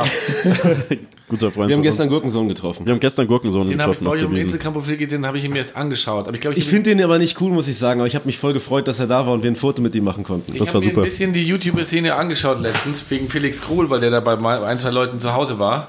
Und das finde ich einen sehr illustren ähm, Haufen an viele sonderbare Leute, die sich mittlerweile schon Audis leisten können. Und das finde ich irgendwie unterhaltsam. Ja, aber eigentlich wollte ich auf deine Kollabo mit dem Charlie hinaus, die du mit Johnny gemacht hast. Ah ja, Und wie es zu der Zusammenarbeit kam. Gib dem guten Herrn noch einen Shoutout, falls irgendwer den nicht kennen ja, sollte. Johnny Terror, der beste Illustrator der Welt. Unter anderem das neue Prinz Porno Cover. hat er Ja, gemacht, was Prinz auch Porno echt Cover. cool ist. Und schon viel, der hat, glaube ich, ein bisschen mehr mit, mit Pi gemacht. Ich habe die damals sogar connected, weil ähm, äh, ich eigentlich mal mit Prinz Pi kochen wollte. Ist leider nie zustande gekommen. Prinz Porno übrigens einer meiner, ich würde sagen drei, aber Betonung liegt auf Prinz Porno, äh, einer meiner drei Hip Deutsch-Hip-Hop-Helden und Prinz Porno ist mal auf dem Hip-Hop Open zu mir hingekommen und hat mir Props für mein Outfit gegeben Ah. im Jahr 2007. Du weißt ja auch, dass er einer der entscheidenden Strippenzieher bei ähm, äh, Ghetto Sport ist, oder? Ich hätte sehr gerne eine Ghetto-Sportmütze, wir haben schon öfter mal dazu aufgerufen. Ich Der kann, euch, Deckel. ich kann euch connecten. Ich, ich habe, will, gib mir einen Ghetto-Sportdeckel. ähm, ich, ich, ich, werde, euch- ich werde euch connecten. Ähm, äh, der, ähm, äh, ähm, der hatte auf jeden Fall ähm, äh, einen guten Vibe und hat eben Johnny Terror sein Zeug geliebt. Ich habe die beiden getroffen und hat sich, haben sich Pi und Johnny haben sich da in deep über Illustratoren unterhalten, ähm, äh, japanische Manga-Illustratoren. Die sind beide wirklich, Pi ist ja wirklich so einer, der, der mag was und dann frisst er das auch auf bis zum geht nicht mehr. Ihr habt ja gerade meine, äh, meinen MOR-Reim erkannt. Ähm, kennt jemand von euch noch das Punch-Zeilen-Magazin von Royal Bunker? Das war das, die Label-Zeitschrift, da gab es vier Ausgaben von, komplett illustriert von Prinz Porno. Ähm, Sachen wie die Beatfabrik Foto Love Story war da drin, einfach ein Sammelposter von Ronald McDonald, Interview mit der Mutter von Prinz Porno und halt alles von ihm illustriert. Und er hat damals schon so brutal, simpel, aber brutale Grafiken eingebaut, irgendwie äh, die, die Bilderreihe Kreuzberg Hustler und dann war da so ein Typ, der hatte halt eine Cord Jeanshose, weißt du, diese Mischung vorne so, hinten so und dann aber sollte Shops jemand zurückbringen. und all Ähm, wir, werden, wir werden ihm sagen, er soll den Podcast, wenn er released ist, genau dieser Sekunde einschalten, wo du über dieses Magazin redest. Ey, ich hab Und dann drei er wird sich, er wird sich das davon. anhören und ähm, ähm, dann wird er dir hoffentlich, bitte, bitte schick ihm eine Mütze. Ja, Punchline war jetzt immer geil. Plus, man kann dazu sagen, äh, wirklich der Song Sneaker King, aber der erste, nicht jetzt irgendwie Sneaker King 2 oder 3, das hat mich halt echt mit 14 sehr ähm, geprägt. So plus, Porno hatte damals auch mal irgendwie eine Ausstellung, wo er so Star Wars und He-Man Spielzeug mit Turnschuhen vermischt hat. Und das war alleine schon geil, weil ich halt wirklich das alles auch original noch zu Hause hatte. Ich würde es halt nicht auseinanderbauen. Aber ich wusste bei diesem Typen immer erstmal, der hat wie ein, wie ein vom Teufel besessener äh, wilder Köter gerappt, voller Aggression. Aber der hatte halt so viel auf dem Kasten, was nicht nur Rap anging, einfach Ahnung. Ja. Wenn er von Spielzeug geredet hat, habe ich mich, ey, da musste ich nur in den Keller gehen, konnte mir das alles angucken und dann kam Sneaker King raus, dann hat er da aufgezählt, äh, ich wollte Nike Horace, den leichtesten Laufschuh, ich glaube erst als mal mir ein paar gekauft hatte, Ruhe. Ich das original das, was ich zu meiner Mutter gesagt hat, als sie dann irgendwann mal bei Footlocker standen für 40 Euro und die waren Größe 45 und ich habe 42, aber ich wollte diesen Schuh haben, weil er davon gerappt hat und ich wusste halt, okay, da ist was hinter. Ja, ich hatte, Shoutout als, an den, als ich ich ihn getroffen hatte, ich so Respekt, weil ich bemerkt habe, der Typ kann einfach 180% mehr Hirnleistung als ich. Ja, klar. Und ähm, äh, ich habe Gott sei Dank überlebt, äh, ohne dass er mich als kompletten Idioten abgestempelt hat. Glück gehabt. Und Johnny Terror eben, die haben sich super verstanden. Und Johnny Terror ist ein super Illustrator, hat schon für diverse Ni Marken, Akronym Nike gearbeitet und ähm, äh, zieht jetzt auch nach Tokio. Und der Schal ist eben in Zusammenarbeit entstanden, weil wir schon immer was machen wollten. Und da ähm, jeder, äh, alle haben ja Merchandise und ich wollte eigentlich nie, ich wollte nicht nur einfach ein T-Shirt rausbringen. Wird sicherlich auch noch kommen. Deswegen haben wir eben diesen, diesen ähm, äh, ähm, Baby-Alpaka ähm, Schal Das ist mal ein gemacht, Spitzname. Der, ähm, Baby äh, Alpaka Schal. der Nein, Minusschal. 85 Euro gekostet hat, was eigentlich relativ viel ist. Aber wir hatten Probleme mit dem, eigentlich hätten wir, die, die, die Baby-Alpaka-Firma eigentlich gesagt, hey Brüder, ihr dürft eigentlich den Markt nicht mit so einem Produkt so günstig beseelen. Ähm, Wir haben damit nicht viel Kohle gemacht, wir wollten einfach was Geiles rausbringen. Und ähm, wenn ich schon was vorwegnehmen kann, wenn Johnny nach Tokio zieht, werden wir wahrscheinlich an so einem kleinen Joint-Adventure arbeiten und wollen vielleicht eine kleine Marke rausbringen zusammen äh, 2020. Also ihr trefft euch zum Kiffen und dann habt ihr ein Abenteuer. Nee, keine Drogen in Tokio. Was ist dann ein Joint Adventure? Ähm, äh, ähm, äh, ein Adventure. Okay. Dann haben, hat sich auch schon die Frage erübrigt, wie es zu der Zusammenarbeit kam und was demnächst so kommt. Ah, demnächst kommt noch was ziemlich Geiles, ehrlich gesagt. Echt? Wow. Ich habe einen Produktdesigner und Textil-Research-Designer in äh, Mailand kennengelernt. Die haben schon extrem lange meinen Scheiß gelesen und lustigerweise ungeplant einen für Ruby Sudo, Sudo geinterviewt. Und ähm, dann sind wir da irgendwie die nächsten Tage zueinander gehockt und mit diesen beiden Italienern, die halt wirklich Produktdesign, die haben die ganze Scheiße studiert. Und zwei junge Talente wie immer, mit denen bringe ich, ähm, äh, wenn alles klappt, ähm, Weihnachten auf 40 Stück limitiert was sehr, sehr Geiles raus. Ähm, etwas, wie gesagt, wenn ich ein Produkt rausbringe, wenn ich immer hier so einen auf, oh, alles muss gut und kulturell sein und irgendwie nützlich sein, dann stelle ich mir selber auch die, die, die, die, das Limit sehr hoch und wir werden was wirklich Geiles äh, rausbringen. Ähm, äh, etwas, was die Leute nicht denken, dass so ein einfacher Mensch wie ich ähm, so ein schönes Produkt fertig rausbringt. Seid gespannt. Weißt du, noch, gespannt. weißt du noch damals im Internet, als du einen Schal auf dem Kopf hattest und gedisst wurdest? Ah ja, ja, ja, ja, da war, warum ich den Schal auf dem Kopf habe, oder? Ja, irgendwie sowas. Das Internet ist einfach Ich wurde auch, ich habe ähm, mir dann auch des öfteren Mal, wenn ich feiern war, einen Schal auf den Kopf gelegt und dann habe ich tatsächlich auch Ärger bekommen. Ich glaube, was Ich ich, bin dann aber aus den WhatsApp-Gruppen, wo Leute ihren Alltag damit verbringen, über sowas zu reden. Ausgestiegen? Ja, natürlich. ich bin auch aus allen, genauso wie ich bin aus allen WhatsApp-Gruppen, wo ich mir gedacht habe, wurde zu viel gehatet, ey, ich will mir raus. Und wenn Leute, ich bin relativ, kreative Leute sind sehr sensibel, wenn mir jemand was schreibt, egal ob der null Follower hat und ein verstecktes Profil, das haut mir jedes Mal einen rein. Wenn mir jemand irgendwas Unfreundliches schreibt, denke ich mir, Bruder, was ist los bei dir? Und äh, mittlerweile ist es was, was ich einfach immer, ich blockiere eigentlich normalerweise. Ich, ich, ich setze mich eigentlich mit niemandem auseinander, der hatet, weil ähm, äh, äh, kann mich am Arsch lecken. Ja. Aber bitte hate mich nicht. Das wäre nicht nett. es wird Ja. nicht gehatet. Nicht, dass jetzt die ganzen Drachen dort Hater auf den Heroin-Samurai Nee, bitte nicht. haten. Apropos, bist du der Heroin-Samurai oder ist das ein Freund oder Cousin von Ähm, dir? eine lange Zeit lang habe ich das ja so promotet, als wäre ich, ähm, es wäre es mein Bruder oder ein Freund, aber ich bin tatsächlich der Heroin-Samurai ähm, und mache da die Fotos. Danke dafür, dass so schöne Poster bei mir im, äh, im Flur hängen. Ich freue mich jeden Tag. wenn ich Danke, danke für den Support. Ähm, Denke ich, ich würde nicht in Dortmund leben, sondern wäre in Tokio. Es ist wirklich verrückt. ähm, Das war nie geplant, dass das in irgendeiner Art und Weise ähm, äh, ähm, in die Richtung geht. Ich habe einfach irgendwann mal depressiv und besoffen angefangen, in einem äh, Tokio Fotos zu machen und bin dann immer mehr interessierter geworden und mittlerweile, ähm, der Account wird wahrscheinlich in zwei Jahren größer sein als Mr. Bianco und ähm, ungeplant, aber eigentlich ein geiles Ding und vielleicht wird das Ding mal meine Absicherung sein, damit ich in 60 Jahren noch einen Job in Tokio kriege. ähm, weil äh, ich jetzt schon als Marketing im äh, Marketing Wolf schon sehe, wie ich da irgendwie sage, hey, lass mich doch mal eine Woche da umsonst Urlaub machen, dann mache ich da 100 Fotos und gut ist. Ähm, ist absolut meine Leidenschaft und ähm, meine Freundin macht ja auch noch analoge Fotografie. Wir sind da wirklich wie zwei komplette Nerds und laufen stundenlang durch Städte und schießen Fotos, wo andere Leute vielleicht in der Tourismusattraktion sich anschauen würden. Ich meine, ich habe halt echt ein Bild hängen, wo du einen Waschsalon fotografiert hast. Ja, absolut. Und das ist halt einfach, ich kann gar nicht sagen, ob es ist auf eine Art romantisch, es ist auf eine Art irgendwie traurig, es ist einfach, wir haben vorhin den Lost in Translation Soundtrack angemacht Ja. und so, die ich irgendwo verlieren, das kommt halt da komplett rüber.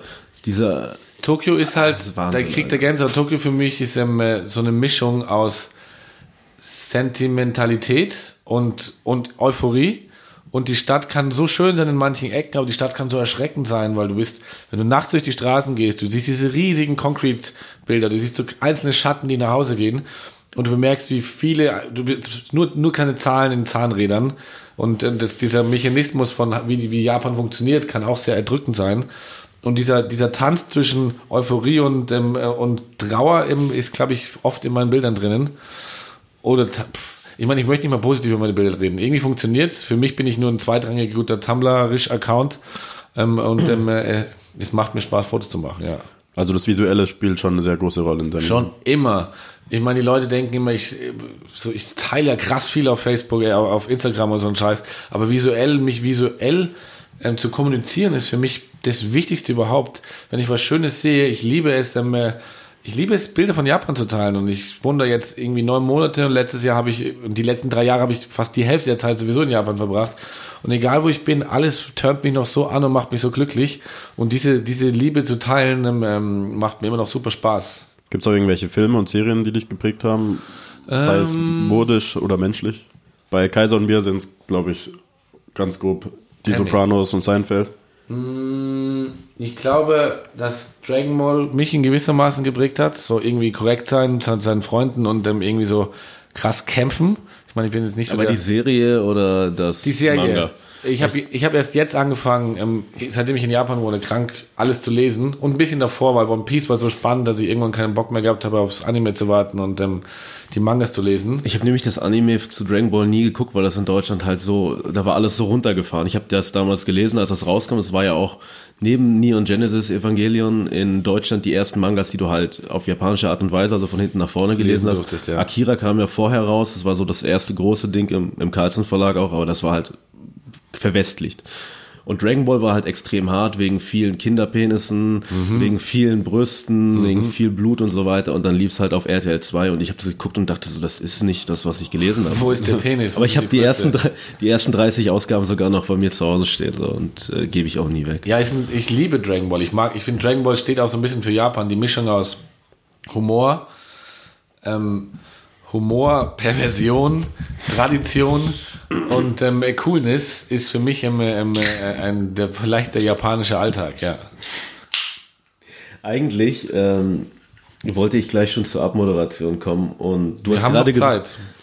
wir haben noch Zeit. Wir haben noch Zeit. Ich muss in 13 Minuten los, um meine Mama zu treffen. Das kriegen wir locker Dann vor. In noch meiner. Abmoderation habe ich hier mit dem Stichwort, mit einem Satz, der, den ich, das ist eine Frage, nämlich die Frage, ob du glücklich bist. Aber du hast gerade schon gesagt, dass du glücklich bist. Ich bin übertrieben glücklich. Ich meine, manche wissen es ja vielleicht, dass ich so mein Leben lang oder lange auch immer so ein bisschen mit Depressionen zu kämpfen gehabt habe. Und der, einer der Gründe, warum ich einem, äh, und wenn mich vor einem Jahr jemand gefragt hätte, bist du glücklich? Also ich bin wirklich im, durchaus eine lange ähm, ähm, ähm, äh, äh, Erfahrung mit Mental Illness. Wenn jemand mich gefragt hat, bist du glücklich, habe ich gesagt, Bruder, wie kannst du mich so eine Scheiße fragen? So, wie kann man, so, natürlich kann es einem gut gehen, aber wie kann man sowas sagen wie glücklich? So, wie kann man sich denn so erfüllt sein? Und ähm, ich bin tatsächlich seit neun Monaten zum ersten Mal im Leben so krass glücklich. Es ist übertrieben. Mich, das gibt so diesen einen Moment, ähm, ich fahre ja nur mit dem Fahrrad in Tokio. Wir nehmen eigentlich keine Züge. Ähm, zum einen, weil ich so viel fresse und ich muss irgendwie meinem Bauch entgegen äh, ähm, äh, kämpfen. Und ich liebe einfach jeden Moment in Tokio. Und wenn ich abends aus, der, aus unserer kleinen Agentur äh, mich aufs Fahrrad setze und umschaue, das ist das pure Glück, das pure Glück. Oder wenn ich jetzt mit, ich mit Martha, meiner Freundin irgendwie, die ist halt genauso doof wie ich, wenn wir irgendwie durch die Stadt laufen, blöden Witz machen, in Tokio, dann gehen wir zusammen Ramen essen und dann gehen wir nicht feiern, sondern gehen dann ins Bett. Jeder liegt im Bett, guckt das im Handy und liest einen Manga. Martha liest irgendwas Brutales, ich lese irgendwas zwischen Erotik und, und Kampf. Und ich gucke so nach rechts, bemerke, ich bin in der kleinen Wohnung in Tokio, da steht mein Totoro, Plüschfigur, da sind überall Toys an der Wand, ähm, das ist das Glück pur. Das ist das verfickte Glück pur. Und ähm, vielleicht jedem, der, der denkt, ähm, sein Leben ist kacke, ähm, wahrscheinlich ist es das auch ab und an mal. Und ich kann davon ein ganzes Buch schreiben, aber es ist tatsächlich auch möglich, noch mit 33 nach ähm, langer, langer Depressionsphase irgendwie ähm, äh, ähm, das Glück zu finden. Wenn Kaiser und ich irgendwann mal sprühen gehen, sind auch überall Toys an der Wand.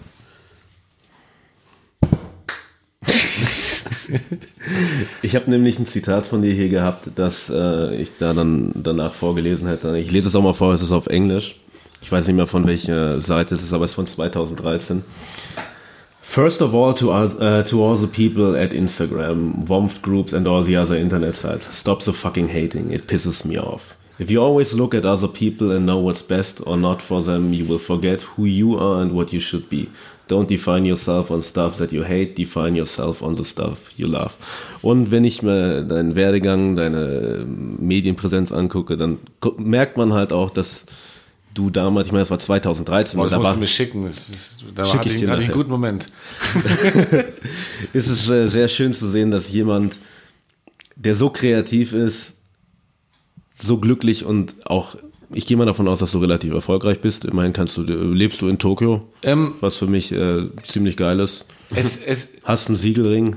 wir, müssen, wir, müssen, wir müssen krass viel hasseln. Jetzt wollen wir zu zweit sind, aber wir, der Hustle ist beautiful. Ja. Eben, das ist ja das Ding so. Also ich habe keinen Bock irgendwie end viel Kohle zu machen. Kommen wir wieder zu diesen ganzen Themen Ja. von vorhin zurück. Aber Wer dafür Streetwear als was zu Karriere sieht, macht sich ich bei uns unbeliebt. Eben. Ich glaube, Dafür was- zu was- machen, worauf ich keinen Bock habe. Was mein Leben schon immer geprägt hat, ist, ich habe bemerkt, hey, ich mag Sneaker und Streetwear. Next Step, arbeite in einem Sneaker Store. Ähm, hey, ich habe gesehen, ich mag Same. Fotografie und Social Media. Next Step kann ich vielleicht bei euch Instagram machen. Dann gesehen, hey, ich verstehe langsam die Zusammenhänge. Next Step kann ich in eine Agentur gehen und schauen, ähm, wie man das irgendwie verbindet und vielleicht andere Brands beraten. Dann irgendwie Next Step, ich mag Japan, lass in Japan arbeiten. Von ich war bin einmal nach Japan in Urlaub gefahren und die, die, die, die nächsten 13 Mal waren alles Jobs, die mich nach Japan geschickt haben. Ich habe immer geschaut, aus dem, was du liebst, ähm, nicht Geschäft zu machen, aber vielleicht dein Leben zu machen. Und dein Leben ist nun mal auch zu Hälfte Prozent ähm, äh, Arbeit. Und deswegen, und jetzt mit der Agentur in Tokio versuche ich wirklich so den, das Dach draufzusetzen und dann auch die Frau, die ich liebe, mit mir zusammen in die Arbeit zu nehmen. Und die macht, eigentlich, ich versuche, meine Liebe muss mein Leben sein und ich möchte nicht aus meinem Leben herausgehen aus der Arbeit, um dann mit meinem Leben anzufangen. Es muss, ich will 24-7 Leben, Kultur und die Sachen, die ich, ähm, die, die mir Spaß machen. Und ähm, lustigerweise, oder was lustigerweise, kurioserweise kann das tatsächlich jeder. Also das ist kein, kein Bianco-Rezept, sondern das ist, jeder hat eine Leidenschaft und in, in irgendeiner Form kann man aus einer Leidenschaft immer Arbeit machen. Deswegen ähm, äh, ähm, äh, äh, macht das doch auch. Bevor wir jetzt mit dieser Folge, in, ähm, diese Folge beenden von Dress Relief, dem Podcast, in dem es normalerweise um Eis, Cash, Money. Money, Money geht, sondern heute nur um Liebe. Ja, Ja, ich kann auch was Lustiges sagen. Ja, sag was Lustiges. Oh fuck. Sag mir, stell mir eine Frage. Wie viel ist dein Outfit wert? Hatten wir schon. Hatten wir schon. Eigentlich wollte ich dich fragen, wem sollte man deiner Meinung nach noch bei Instagram folgen? Wenn, ah, oh ja. Was sind gute Accounts, die du pushen möchtest? Also Gib gibt- etwas Liebe zurück an es- Leute, die dich vielleicht noch inspirieren. Also es gibt einen Typen, ey, den habe ich in Tokio kennengelernt. Ähm, Sam U. Killis. Ähm, Werden wir teilen. müsst ihr, der Typ macht, guckt euch nur die Videos an, der, der, der, der reist in die Welt und schreibt über Wein und macht eben Fotos. Die Stories von dem, das ist nicht mehr nur mal, der hat einen Blick für, fürs Leben, für sein, der Heroin-Samurai findet die Beauty in the Ordinary und dieser Typ macht das auf einem Level, das ist, also, der ist einfach der beste Fotograf. Ich würde sagen, es gibt kaum einen besseren. Dann, ähm, dann würde ich sagen, damit ihr, wenn ihr wirklich sehen wollt, was in Tokio Untergrund passiert, ähm, folgt ähm, dem Account Youthquake. Das ist ein Ko Kollektiv aus Kreativen. Man sieht nicht so viel, was sie machen, aber die haben jede, jede, jeden, jedes Like verdient. Ähm, wen gibt es noch? Ich meine, die hat schon unglaublich viele Follower, aber ich liebe, was Kiki macht. Ähm, ähm, Kiki, Einer der besten Menschen, die ich je kennengelernt Kiki habe. halt einfach fucking fassbar. Jeder, je, jeder Mensch, das ist einfach für mich einer der kreativsten Menschen überhaupt und der Begriff Influencer, wäre- kannst du nicht mal Influencer sagen, die ist einfach ein Creative Director und ähm, der Output, den Kiki da macht, ist unglaublich. Ähm, ich mag, was alle meine Münchner Freunde machen, einfach Sebi folgen ähm, und, ähm, und, und Kaiser und, und natürlich alles, was Kaiser macht, auch wenn er vor mir sitzt. Ähm, es gibt ganz wenige Leute in der deutschen Streetwear-Szene, die irgendwie also wenn ich eine Agentur aufmachen würde, würde ich Kaiser, würde ich, müsste ich sie mit Kaiser zusammen aufmachen. ähm, und sonst, Und ohne Sevi. Se- Sebi wäre unser, Ich mach Praktikum bei euch. ähm, irgendjemand noch irgendwas, der vielleicht so was Nettes macht, wo man die Welt mitrettet. Ähm, äh, Asia präsentiert Essen. Asia präsentiert Essen. Ähm, ich gucke mal ganz kurz, gib mir drei Sekunden. In der Zwischenzeit wird Sevi eine Melodie summen. Die folgt meinem, folgt meinem, den habe ich auch noch untergangen. Folgt, wenn ihr nach, wenn ihr nach Tokio geht, folgt Tokyo Food Map, meinem, meinem kleinen Essensaccount, den ich gerade aufbaue. Habe ich letztens auch meinen Chefs gegeben, äh, also deine Tokyo Food Artikel und die bedankt, haben sich dafür bedankt. Es ist auf jeden Fall, Essen ist immer noch meine große Leidenschaft. Top Ähm, 3 Restaurants München. Top 3 Restaurants München.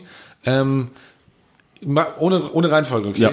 Ähm, das ist zum Seelmeier und dort Ochsenbeinfleisch oder Ochsentellerfleisch und den Kaiserschmarrn essen. Ähm, Ion Ion, einfach ein Gyros Peter essen.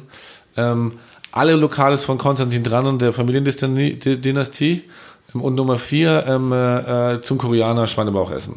Ja. Kleines Geld für viel Essen. So Ich würde sagen, wir gehen nachher noch essen. Wir verabschieden uns jetzt. Das war eine großartige Folge von Dress Relief mit meinem Freund Sebi, Vielen Das Dank. Mit mir Das und ist mit er. unserem Freund Adrian. Vielen, vielen Dank. Gott beschütze euch alle. Ich hab euch gern. Vielleicht hörst du dir jetzt endlich mal einen Podcast an. Ja, ich werde mir diesen Podcast anhören. Ansonsten hör den über Serienkiller, der ist auch gut. Auch sehr gerne. Über den äh, Wiener Strangler. Geil. Aber dazu vielleicht später mehr. Wenn wir irgendwann mal mit Madeleine Machold reden über Jack Unterweger. Ciao. Tschüsschen. Penis. Meine verehrten Zuhörer, liebe Freunde der guten Kleidung, sehr geschätzte Familienmitglieder, die auch ab und an mal reinhören. Mein Name ist Maurice Kaiser Andresen. Gemeinsam mit meinem wunderschönen MiFF Sebastian Niku, aka SC H-W-A-B-O-S W-I-S-S-E-N W-E-R-D-E-R-B-A-B-O-I-S-T. Folgt ihm bitte bei Instagram. Er ist ein lustiger Typ, der coole Sachen postet. Gemeinsam mit ihm präsentiere ich den Dress Relief Podcast. Und es war eine schöne Folge heute. Es war eine emotionale Folge. Es war eine Folge, in der unfassbar viel Knowledge gedroppt wurde von unserem guten Freund Adrian Bianco. Ähm, wir hoffen, dass ihr euren Spaß hattet. Folgt uns doch bitte bei Instagram, damit wir mehr Follower haben und eventuell auch für Seeding, für Geld bekommen, für ein Leben in Luxus interessant werden. Folgt dressrelief.podcast bei Instagram. Schickt uns kostenlose Klamotten. Größe L, M geht auch in Ordnung. Ich habe Schuhgröße 42. Primär solltet ihr uns Geld schicken. Aber was soll's, wir machen das alles für die Kultur und weil wir Spaß an Mode haben. Folgt uns für fetzige, lustige Memes, schöne Bilder aus der Zeit, als Mode noch Spaß gemacht hat oder den einen oder anderen Jokos. Und ich verabschiede mich mit einem fröhlichen Moin, Servus, Moin, beziehungsweise einem Metal, Leute. Freut euch auf die nächste Folge. Wir lieben euch alle.